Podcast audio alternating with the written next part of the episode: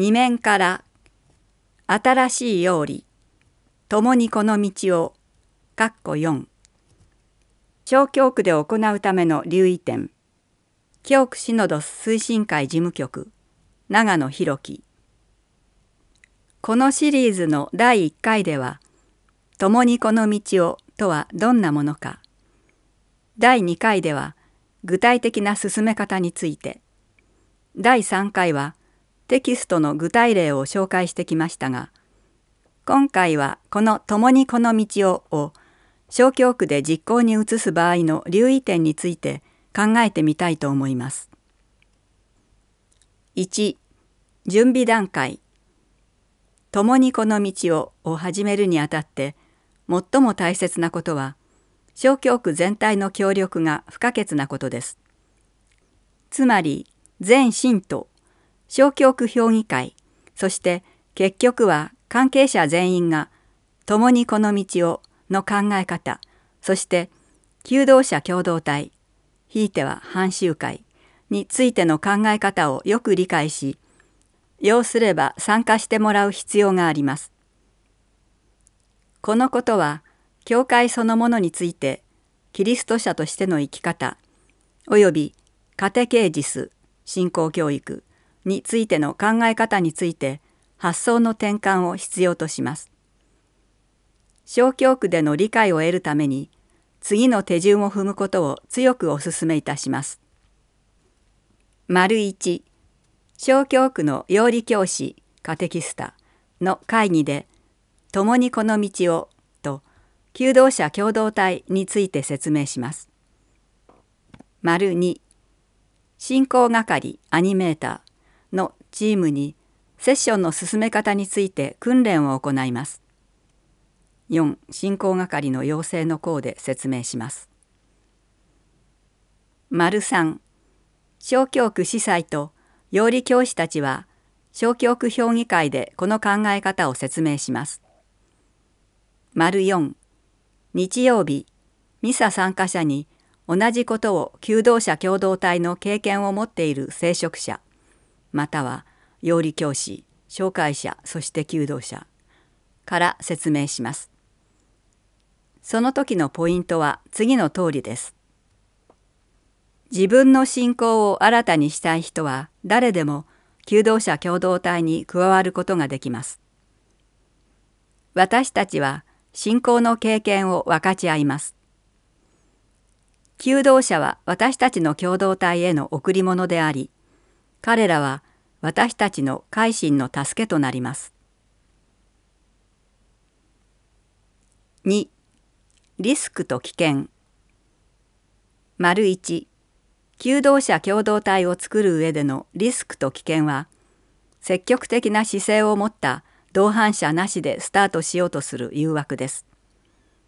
責任感と熱意にあふれる同伴者を見つけることが一番大切なことで同伴者の根本的な意識改革が必要です。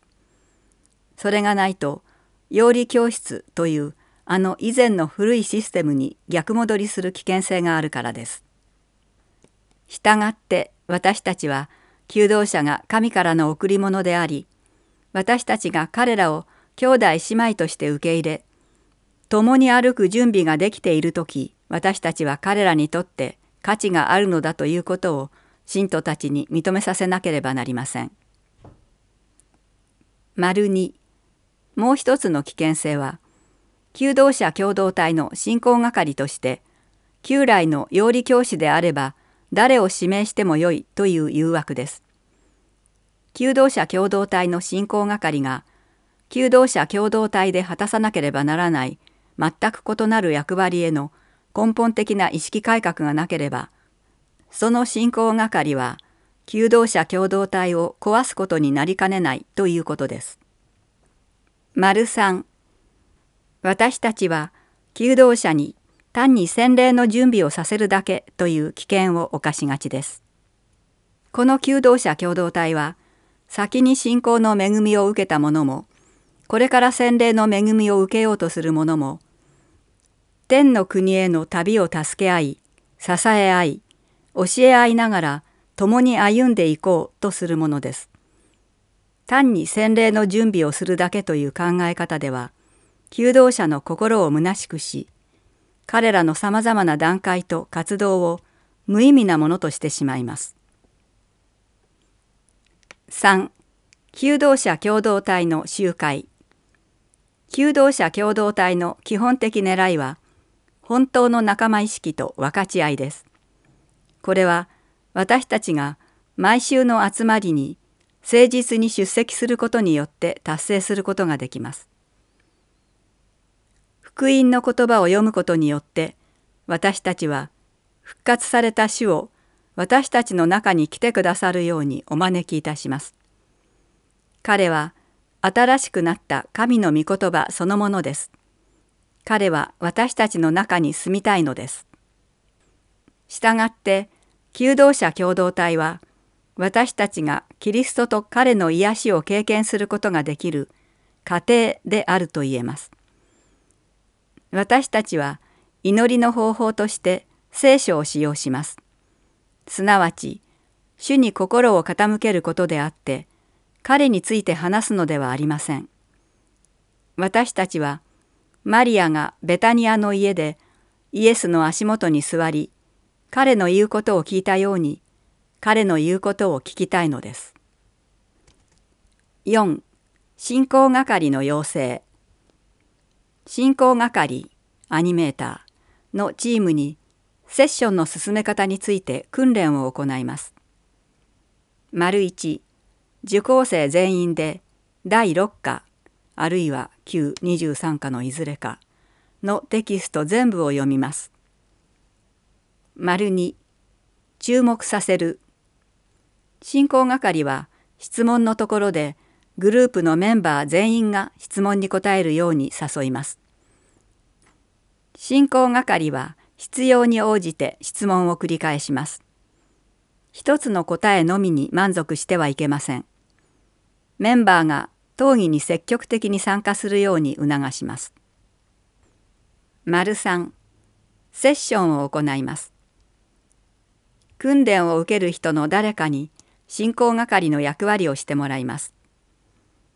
進行係は主をお招きする祈りをするように誰かに依頼します。進行係はテキストをゆっくりはっきりと読み重要な説や質問は何度か繰り返します。進行係は自分自身で聖書の文章を読みません。グループの中の一人が読みます。2回目は別の人が読みます。できれば異なる翻訳を読みます。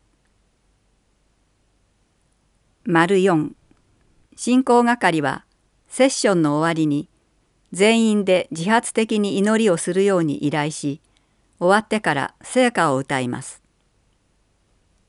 丸5グループ全員でセッションを評価します。評価は進行方法を改善するのにとても役立ちます。丸あ進行する間霊的な雰囲気が形成されましたか？丸い進行係はセッションをどのように進めましたか？どんなところが良かったですか？参加者たちを大人として扱い自分もその一人として振る舞いましたか？逆に子供を教える教師のようでしたか？進め方が早かったり逆にあまりゆっくりしませんでしたか？テキストに忠実に従いすぎたり逆に事故の解説や説明を付け加えませんでしたか？進行係が一人で喋りすぎて支配的になりませんでしたか？進行係はすべての人を積極的に参加させましたか？丸う。参加者たちはどのように参加しましたか？ある人があまり長くまたしばしば発言して他の人々の参加するチャンスを潰さなかったか？話し合いをしている間参加者はお互いの言葉に耳を傾けましたか？丸絵集いを妨げる要素。音室音など。はありませんでしたか？今回をもってこのシリーズは終わりとなりますが、ぜひこの新しいより、共にこの道をを使っていただき、信仰と生活の一致が図れることを心から願っております。なお、テキストはザビエル書院で取り扱っております。問い合わせ先、鹿児島教区本部事務局080-5209-0152長野博樹。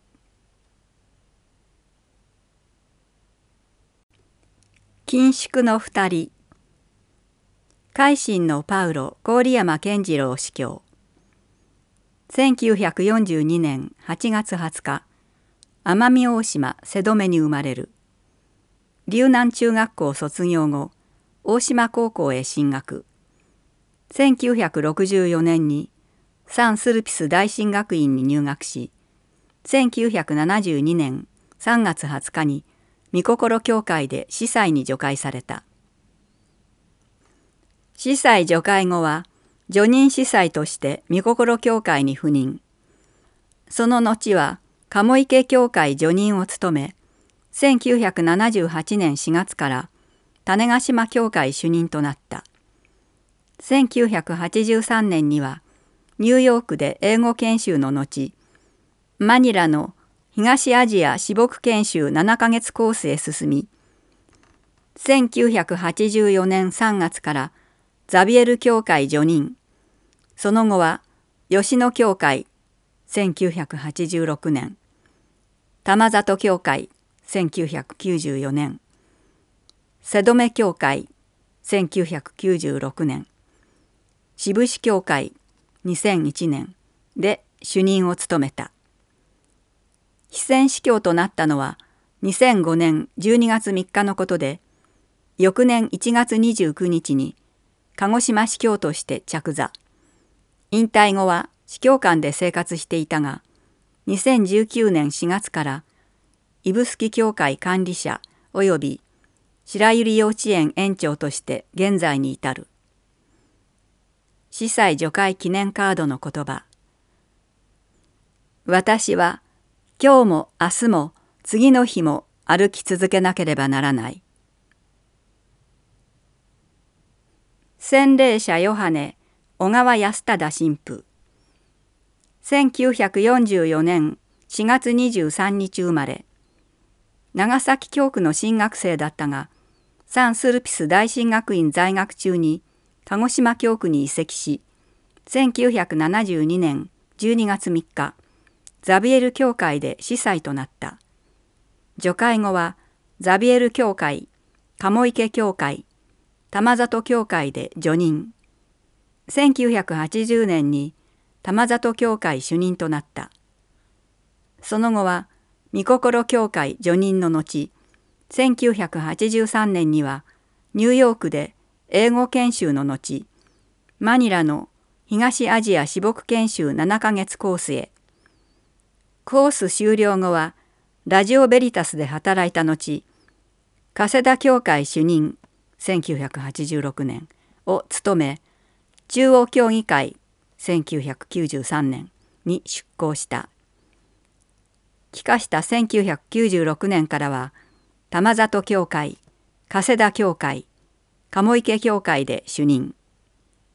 2006年からは10年司教総代理を兼務し2016年 YBU 京都出港までの間に大熊教会指宿教会ザビエル教会紫原教会で主任となった2020年から学校法人良き牧者学園理事長及び玉里良き牧者幼稚園園長となり現在に至る司祭除会記念カードの言葉神の力は私の弱さのうちに全うされる。写真が2枚あります。写真の説明。緊縮のお二人のそれぞれの顔写真です。説明終わり。